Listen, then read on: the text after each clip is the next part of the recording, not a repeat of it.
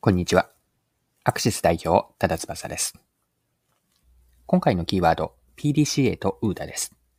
PDCA サイクルと UDA ループ。UDA ループについては詳しく後ほどご説明するんですが、PDCA と UDA、この2つ、一見すると同じように見えるんですが、似て非なるものなんです。両者は組み合わせることでより効果を発揮します。今回はコンビニジムのチョコザップを取り上げて PDCA と UDA の2つのレンズから成功の要因を紐解きます。よかったら最後までぜひお願いします。はい。コンビニジムのチョコザップは立ち上げ当初、新しく店舗を出すたびに、ジムの店舗を使ってテストを繰り返し行ってきました。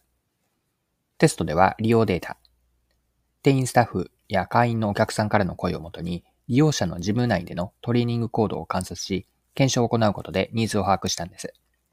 そこから店舗体験であったり、マーケティング施策の改善を続け、今のコンセプト、コンビニジムですね。ここに至っているんです。で、テストについては、詳しくは日経クロストレの記事で載っていて興味深かったので、記事から一部抜粋をして読んでいきます。リアル店舗を使ったテストマーケティングを8ヶ月にわたって実施し、AB テストを通じて潜在的な声を洗い出した。それもライザップの名前を伏せて、フィットパーク24、フィットプレイス24、ザパンといった覆面ブランドを冠したフィットジムをフィットネスジムを東京銀行47カ所にオープンさせる徹底ぶりだ。それぞれに置くマシンなどの設備や台数を変え、料金なども増減させ、お客の反応を調べた。例えば、防犯用の AI カメラを設置することで、映像からどのマシンがどれぐらい使われているのかを分析していった。筋トレマシンを充実させた方が好まれるとの仮説を立てていたが、それは見事に外れた。現在、チョコザップの店舗を訪れると、トレッドミルの台数が多く設置されているのは、こうした理由による。すべてはデータによって決めているわけだ。はい。以上が日経クロストレンド2023年7月24日の記事からの引用です。チョコザップは店舗内の回線だけではなくて、事務会員の入会についてもテストをやっていたんです。どういったテストだったのか、続けてまた読んでいくので、記事から読んでいくので、ご紹介します。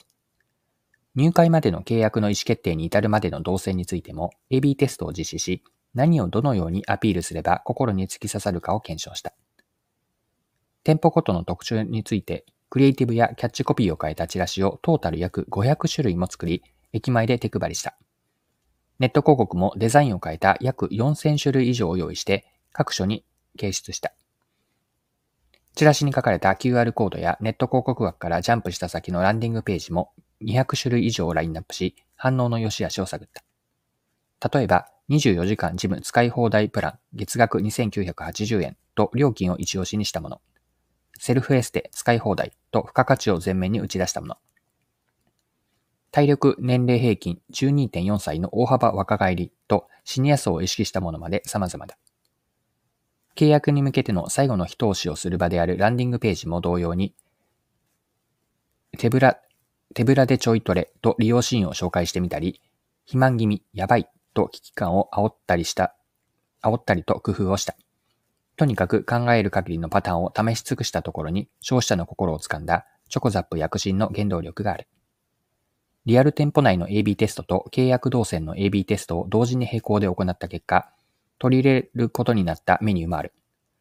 現在多くの店舗に設置しているセルフエステやセルフ脱毛ができるマシンがそれだ。テスト期間中にチラシの中で女性向けのセルフエステ、セルフ脱毛を強く訴求したところ、確実に従来のフィットネスジムが取り込めなかった若い女性層を店舗に呼び込めることがデータで裏付けられたからだ。はい、以上が記事です。それではですね、ここまでチョコザップの事例を見てきたんですが、この話から学べることを掘り下げていきましょう。チョコザップの取り組みには PDCA サイクルの重要性が見て取れます。PDCA とはまあ、言わずもがなかもしれませんが、プラン、ルー、チェック、アクト、計画を立て実行し、評価をし、改善につなげていく。この順番で行われるマネジメント手法です。PDCA を繰り返すことで改善と進化を図れるんですよね。でチョコザップの成功の鍵は PDC における後半の2つ、チェックと act にあるでしょう。テストをしての振り返りと適用のステップを徹底的に、まあ、きちんと行うという try and learn ですね。トライをやって学習する try and learn を続けたことで、提供サービスやマーケティングコミュニケーションをより良くし、お客さんの満足度を高めてきたんです。はい。で、もう一つですね、チョコザップがやっていることに当てはまると思うのが、 OODA ループなんです。これが今回の二つ目のキーワードなんですが、ウーダループです。ウーダループとは、聞き馴染みのない言葉かもしれませんが、一言で表現すれば、意思決定と実行のプロセス、マネジメントプロセスなんです。で、ウーダループは4つの頭文字から成り立っているんですが、英語の4つ順番に言うと、1つ目の O というのが観察でオブザーブ。2つ目はオリエントの O なんですが、状況判断。3つ目の D は decide で意思決定。4つ目の A、これが act で行動です。順番に言うと、最初の観察というのは情報を収集し観察をする。二つ目の O orient、状況判断ですが、収集した情報を解釈し、意味合いだとか示唆を抽出します。三つ目の意思決定ですが、状況判断に基づいて決断をして、最後、行動というのは、決断に沿った実際の実行、行動に移していく。このように観察をし、一旦状況判断をして、意思決定をして行動する。これがウダループなんです。でチョコザップが先ほど見てきたようなテストでやったことをウダループの観点で見てみましょう。新しい店舗やマシンを導入した後のお客さんの利用状況であったり、観察やその声を聞くのがオブザーブ、観察にあたります。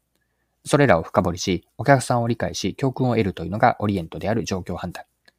次の新しい店舗や施策にどう活かすのかを決めるのが decide で、そして実際に実行していく、反映していくのが act になります。このような OODA ループを何度も何度も回すことで、チョコザップは常に進化をし続けてきたんです。はい。で、PDCA サイクルと OODA ループ、この2つご紹介したんですが、似て非なるものなんですね。で似て非なるものなんですが、実はですね、その両者には補完関係、互いに補い合う関係があると思っています。PDCA だけを回す。これももちろん有効なんですが、そこにさらにウーダループを掛け合わせることで、PDCA をより効果的に回すことができるんです。で、どういった補完関係にあるか、少し詳しくご紹介するんですが、PDCA の最初の前半ですね。プランと do、このステップを行うときに、ウーダループを一周させるんです。プランと do でウーダループを回すと。PDCA の計画、プランですよね。このプランを立てるときに、ウーダループでいうところの3つ。観察、状況判断、意思決定。観察をして状況判断し、プランを決めるという意思決定を行います。そして PDCA の do という実行において、これは OODA ループの act に相当します。さらに PDCA の後半、チェックと act があるんですが、このチェックと act でももう一回、二回目の OODA ループを回すんです。チェックで観察、状況判断、意思決定。意思決定というのは改善内容を決めるわけですが、チェックにおいて観察をして状況判断、意思決定をする。その意思決定をした結果をもとに PDCA と OODA の act ですね。PDCA の A は act だし、 OODA の A も act なんですが、 act である改善を行っていくと。このように PDCA と UDA を組み合わせる。もう一度言うと PDCA のプランと Do で UDA ループを1回。チェックと act でもう一回2回目の OODA ループを回すと。このように2つを組み合わせることで、より高度で、かつ、その改善と進化をより図れると。こんなことができるんです。で、チョコザップの成功に大きく寄与しているのかなと。PDCA と UDA ですね。この2つ覚えておいて、さらに2つは組み合わせると。これ押さえておいて損はないポイントかなと思います。はい。そろそろクロージングです。今回はコンビニジムのチョコザップを取り上げて学べることを見てきました。最後にポイントを振り返ってまとめておきましょう。今回キーワード2つ、PDCA と OODA としたんですが、この2つは掛け合わせることで、計画立案から意思決定と実行がより効果的にできます。具体的には、PDCA の1回を回すときに、UDA ループを2回回す。プランと Do において1回目の OODA ですね。これをやって、PDCA のチェックと act の後半においても2回目の UDA ループ。このように補完関係を使って、両者を組み合わせていくと、より効果的なマネジメントにつながるでしょう。はい、今回は以上です。最後までお付き合いいただきありがとうございました。それでは今日も素敵な一日にしていきましょう。